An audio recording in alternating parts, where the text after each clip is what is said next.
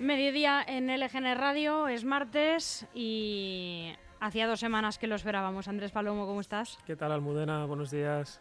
¿Qué tal, ¿Qué tal ha transcurrido este tiempito sin vernos? Bueno, bien, eh, apurando en las últimas, los últimos días de junio, los primeros de julio, que han sido fuertes en el restaurante y bueno, ahora ya pues un poquito de relax, eh, la gente se va de, de vacaciones y, y hay que disfrutar antes de, de, volver, de empezar el año, porque para mí el año empieza, empieza en, en septiembre, no empieza en, en, enero. Es verdad, es verdad. Casi nos vemos de ola de calor en ola de calor, pero bueno, en Santé siempre se está a gustito y bien, con un vino fresquito.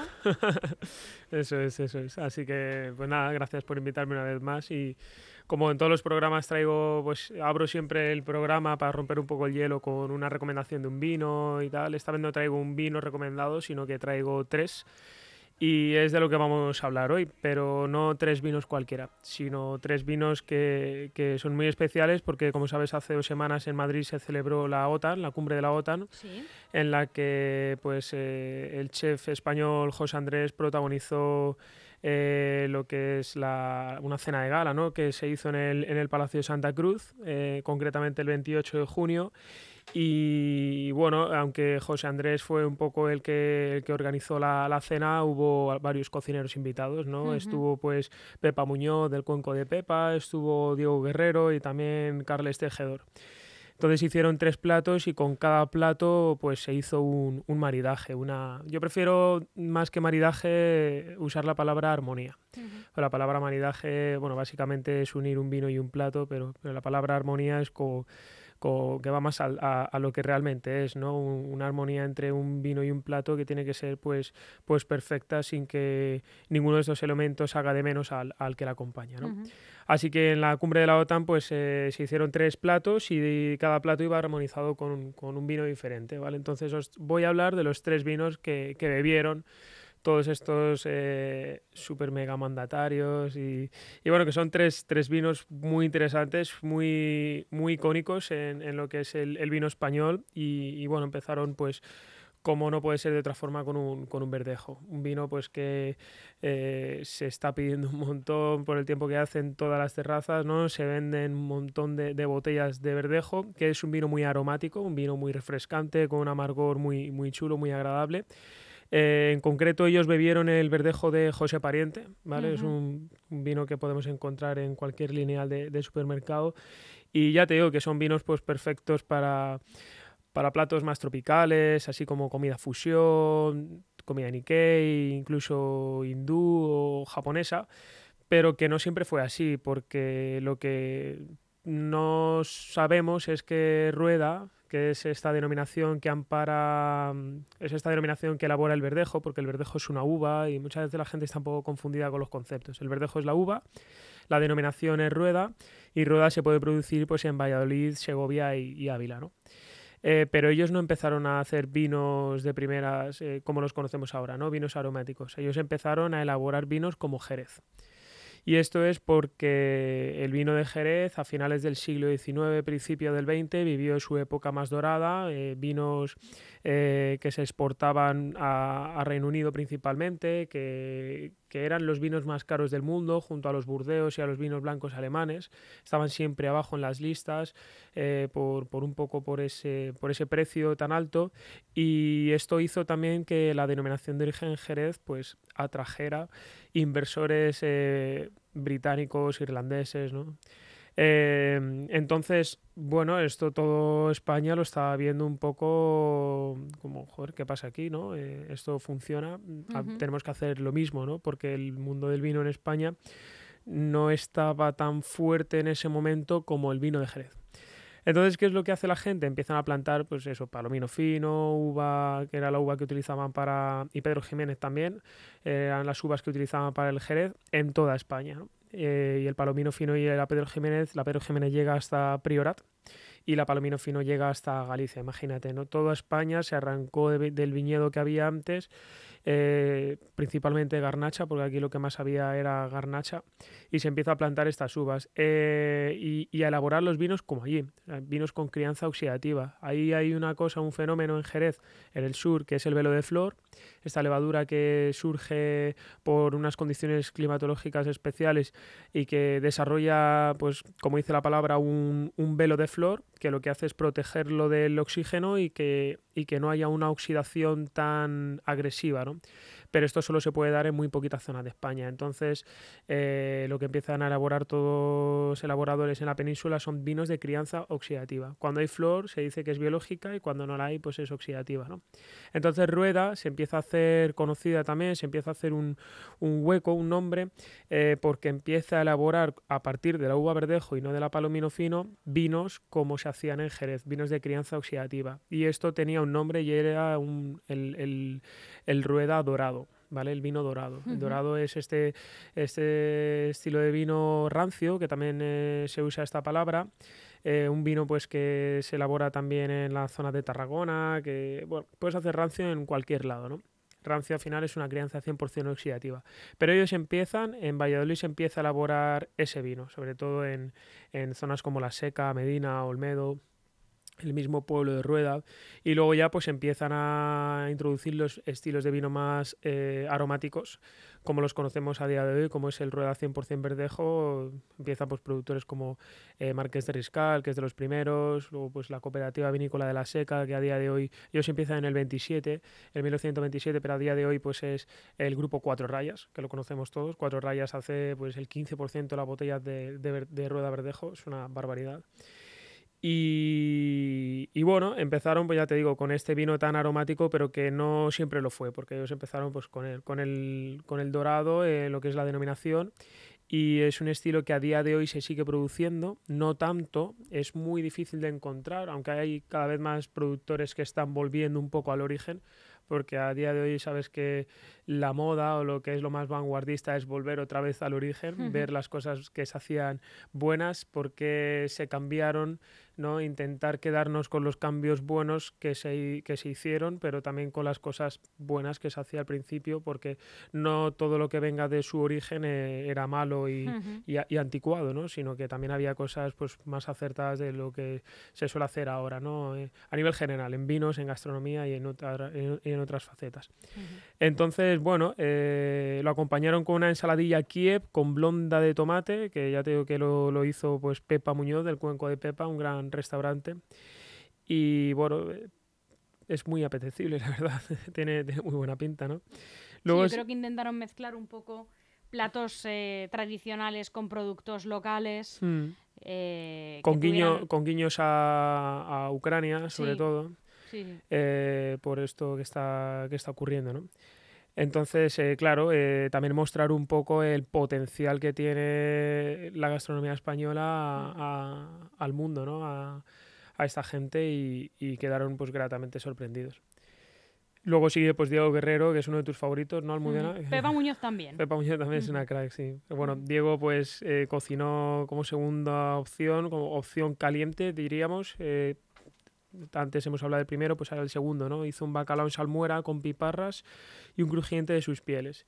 Bueno, antes de nada, esta minuta, eh, eh, la fuente es eh, gracias a Santi Rivas de, de Colectivo de Cantado, ¿vale? Que, que, fue un poco el que el que dio la exclusiva, por así decirlo. Entonces, pues gracias a él, pues puedo estar aquí comentando un poco eh, lo que comieron y lo, que disfrutaron, ¿no? Con este bacalao, pues no tuvieron miedo, podrían haber ido en blanco, ¿no? Pero, pero hicieron un tinto. ¿Y cuál es el tinto más famoso a nivel internacional español? Por supuesto, el Rioja.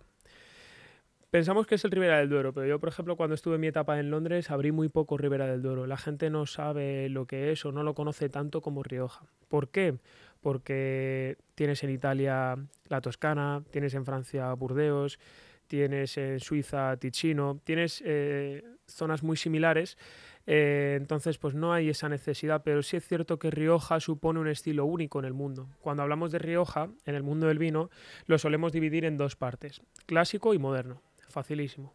Las diferencias son muy fáciles también. Clásico se envejece con roble americano clásico con roble francés. El roble americano que te da eh, especias más dulces, ¿vale? Te da pues esa parte de coco, de chocolate blanco, de, nuez moscada, de canela. Eh, ¿Qué te da el roble americano, por ejemplo? Pues te da clavo, te da café, te da chocolate puro, 100%. Entonces, esa es la diferencia entre el americano y el francés. El francés es mucho más elegante, no es tan dulzón como puede ser el americano. Ellos bebieron Viñardanza Reserva 2015. Viñardanza, pues eh, bodega clásica de Rioja Alta. Eh, no arriesgaron nada, ¿no? No, no, no arriesgaron, la verdad. Dijeron, vamos a buscar un vino que les sorprenda, ¿no? No, fueron pues... Ninguna de, las, de los dos vinos que has comentado son como clásicos. A ver, si tú tuvieras que hacer un menú a esta gente, ¿arriesgarías? hay que, hay que ir a lo... No, porque Viñardanza, un verdejo José Pariente, a ver cuál es el siguiente, ¿no? el siguiente te sorprenderás también, ¿no?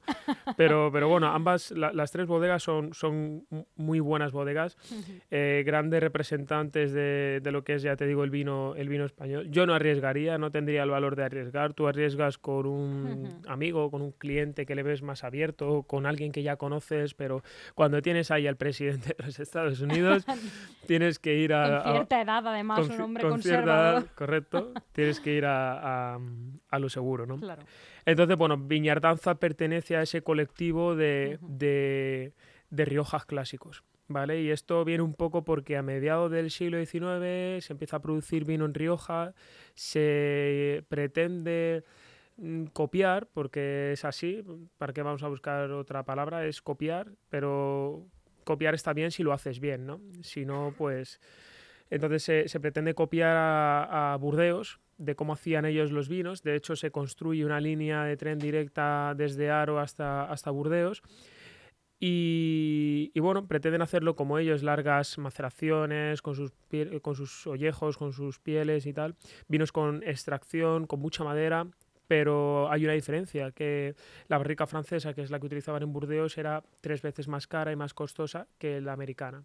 Entonces aquí, pues, digo yo, ¿eh? que se pensaría que digo, bueno, no, no, se va a notar la diferencia, ¿no? Es más barata, pero es madera y, y, y nada, eh, hicieron un estilo totalmente diferente al que, al que conocemos en, Burdeos. Sí que hubo una bodega eh, que se distanció de este estilo, del estilo clásico, que es el llamado pues Medoc a la vez, que hay un libro pues muy, muy chulo de cómo Marqués de Riscal eh, envejece siempre con barrica francesa y pretende acercarse más a lo que hacía Burdeos, mientras que otras como Murrieta, Tondonia, La Rioja Alta, etcétera, pues producían con, con roble americano.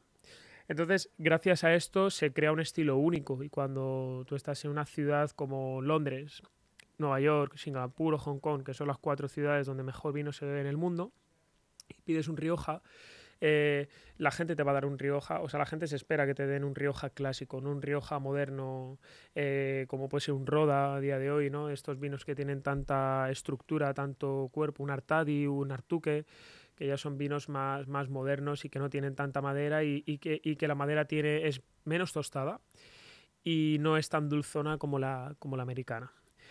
Entonces, bueno, a mí es uno de mis estilos favoritos. De hecho, mi bodega fetiche es Viña Tondonia. Eh, todo lo que haga Viña Tondonia, todo, casi todo, a mí me, me enamora, me parece una, una, barbaridad.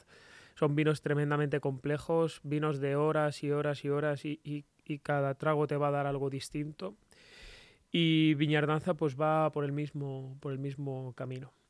¿Tú eres más de Rioja o de, o de Ribera No. del Duero? O de, de probar... Ribera, pero eh, no soy una entendida en vinos para nada. Pero Pe- sí es verdad que me gusta más Ribera. Pero sí te gusta también descubrir otras cosas Sí. que, que, que no sean ¿no? estas dos denominaciones que son Por supuesto, gigantes. en, eh, probé eh, en un viaje y a través de una amiga que es de, de esa zona de España, Bierzo, y también me gustó. Sí. Por ejemplo, eh, también he probado, mm, no sé realmente cuál es la denominación, pero los vinos, eh, algunos vinos catalanes y también me han gustado.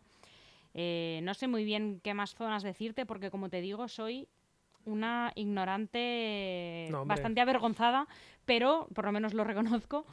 Eh, pero sí he probado eh, vinos de otras eh, localizaciones, vinos franceses, y también me han gustado. O sea que lo que me gusta es un vino que esté rico. Si me lo explican, voy a escuchar siempre con los eh, oídos bien abiertos y no me cierro a nada, para nada. Pero es verdad que, claro, hice un viaje a la zona de, de Ribera del Duero y lo disfruté muchísimo. No hace falta ser una, un entendido, una entendida, porque eh, si tú, pues lo que tú dices, tienes eh, ganas o intención de, de aprender, eh, lo primero para disfrutar de un vino no hace falta saber de ello, ¿no? Simplemente con, con, disfrutarlo, disfrutar lo que estás bebiendo es suficiente. Luego tienes que probar vinos diferentes para, para ir ampliando tu registro. Y luego si eso lo puedes acompañar con una lectura y un viaje, vas a comprender el vino que bebas al 100%. Entonces yo siempre lo recomiendo a, nuestros clientes eh, eso, ¿no? El, para comprender un vino. Por ejemplo, cuando yo empecé en el mundo del vino, a mí la denominación que más me llamó la atención, o sea, no recuerdo algo que me emocionara tanto en, en mi carrera de sumiller como fue Borgoña al principio. Borgoña fue una auténtica barbaridad lo que supuso en mí y yo tomé la decisión de cogerme unas vacaciones y, e irme a Borgoña. Eh, solo, me fui cuatro días, me alquilé un coche y me fui recorriendo cada viñedo, casi metiéndome en las casas de los grandes elaboradores, que alguno pues salía súper enfadado, me acuerdo, y es verdad, ¿eh? Y, como, ¿qué haces tú metiéndote en mi casa? ¿no? También es verdad, pero la emoción te llevaba a, a querer conocerlo todo y, y, después del viaje pues comprendí muchas cosas y, y, ya fue diferente, no fue como blancos de Chardonnay, tintos de Pinot Noir, sino que fue algo, pues, comprendes el suelo, comprendes las orientaciones, las pendientes, y es que todo influye, ¿no? Hay gente que no se lo creerá, hay gente que pensará que eso es un cuento chino, lo de que una viña que esté mirando al norte y la otra que esté mirando al sur van a tener sabores distintos, y dirás, va, vaya tontería, ¿no? Si están al lado, ¿no? Pues es verdad, es que el sol, ¿no? Si tú te compras una casa y tiene orientación norte y orientación sur, también lo vas a notar, ¿no? En, claro, claro. en la eficiencia energética, ¿no? Pues, pues en el mundo del vino es exactamente igual. Entonces, eh, beber, eh, leer, viajar y sobre todo si tienes la oportunidad, pues escuchar, ¿no? Y bueno, hablando de Cataluña, que lo habías mencionado antes, de que hay pues grandes denominaciones de origen, tienes eh, pues Priorat, Montsant, Penedès, vamos, para mí es una zona espectacular junto a Galicia. Te puedo decir que Cataluña, Galicia y Canarias, a nivel de vinos, a mí es lo más, lo más emocionante. Bueno, ellos empezaron o, tienen la fama por cava, ¿no? Ellos hacen pues el cava, ¿no? La denominación de origen cava en San Sadurní, es un concepto que introduce Mestre, es una de las primeras bodegas, si no la primera en, en la zona, empieza en el 1312 y, y, luego pues le siguen otros elaboradores. Pero es que cava se puede elaborar en otras, en otras zonas de España, ¿no? Se puede hacer pues en Almendralejo, se puede hacer en, en la zona de Levante, ¿no? Murcia, Alicante, se puede hacer también en La Rioja. Eh, se puede, bueno, Utiel Requena, ¿no? Es el más conocido, ¿no? Pero el cava debe ser, en mi opinión, de San Sadurní. Así que ellos terminaron en la OTAN, en la cumbre de la OTAN, terminaron con un postre que diseñó pues Carles Tejedor, que es un cremoso de almendras tiernas con una cereza, lo acompañaron con cava.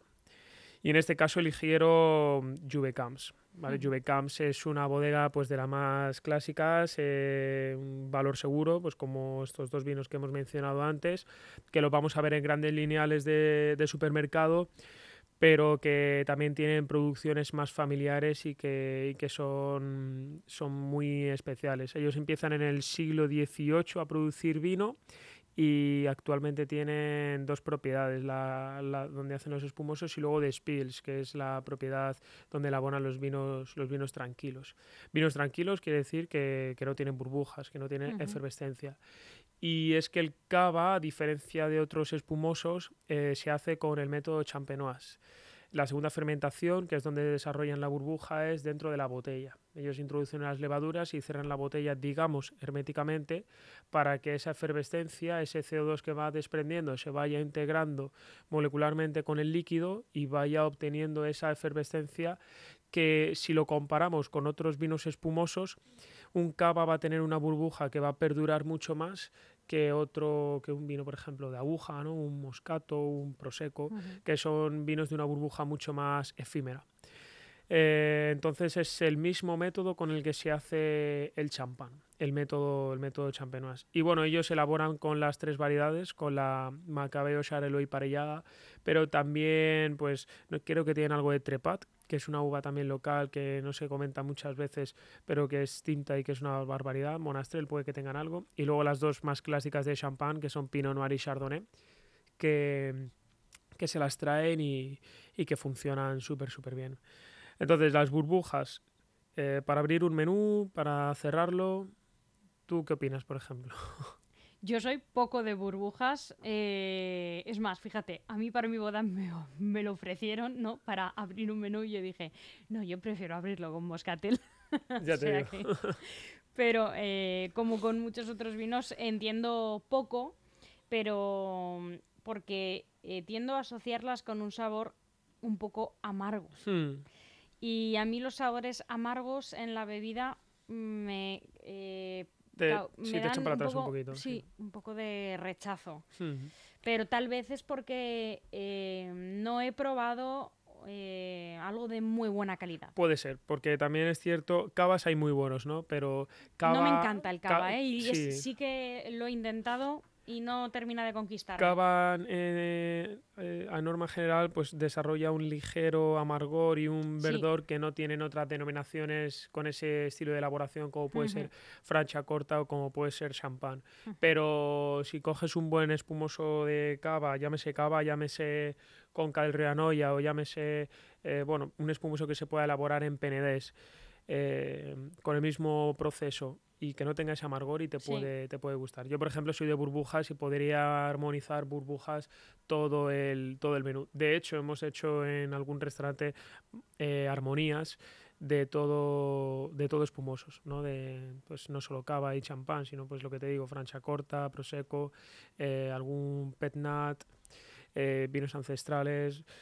Quiero decir que son muy versátiles y unas buenas burbujas son fantásticas y siempre vinculan un, un momento de celebración. Sí, es verdad. Entonces, por eso yo creo que es inteligente ponerlo al final y, y bueno, yo creo que también va bastante bien por ese regusto a veces que te deja frutos secos y con almendra yo creo que iría, que iría genial. En cambio, fíjate, me voy a alejar bastante de los cavas, pero yo no sabía que en una zona de Francia que he visitado recientemente, que es eh, Bretaña y Normandía, es muy eh, es tradicional, igual que en nuestro norte de España, la sidra. Las sidras. Eh, y he probado sidras de una calidad altísima hmm. y me han encantado. Sí, las Tienen un sabor un poco distinto a la nuestra. Sí. Em, Pero porque las hacen también de... La, la, sidra en Normandía tiene como dos calidades, eh, pera y manzana. La, de, hmm. la, de, manzana suele ser la más económica y la de pera suele ser la más cara. Hmm. Y ambas son buenísimas. A mí me gusta quizá más la de pera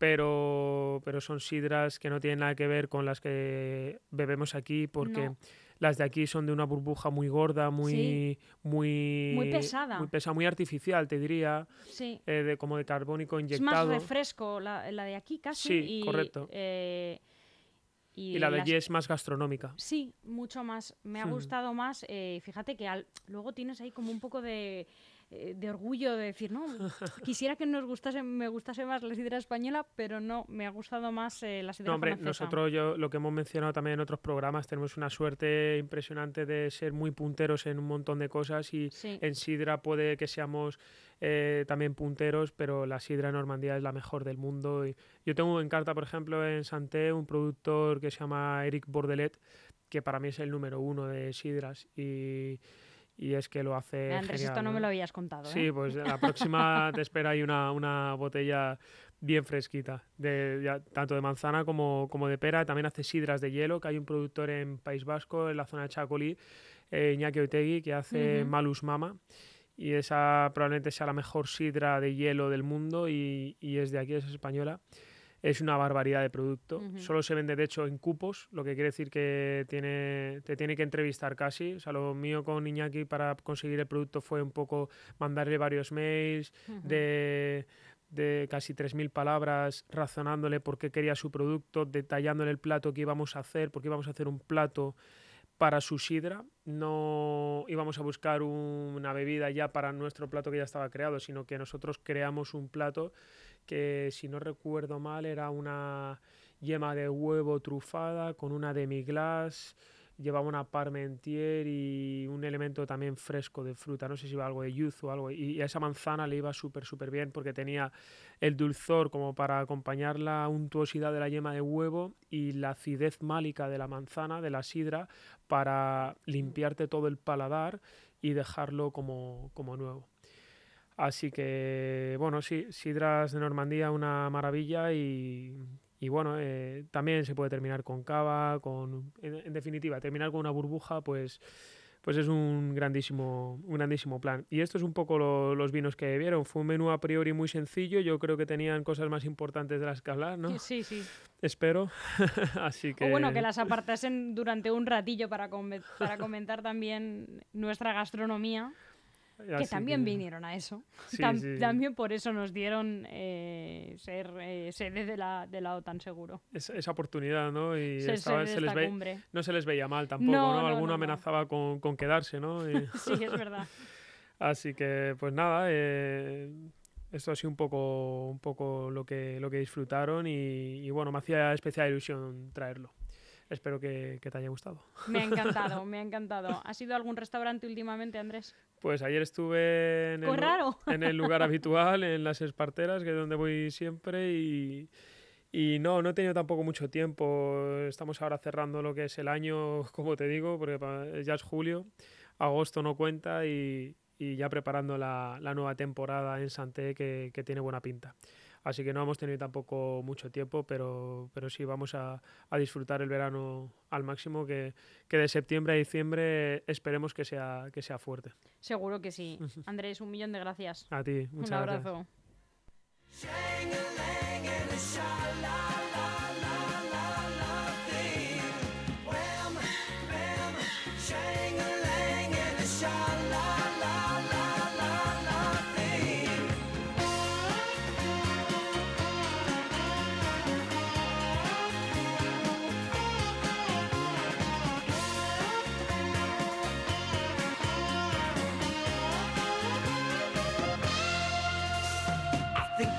seeing what I've been saying. Cause I hear you singing to the tune I'm playing. Now that it's said and we both understand, let's say. Aún hay algunos que piensan que la radio debe sintonizarse. Nosotros no. Descárgate la app de LGN Radio en Google Play o App Store.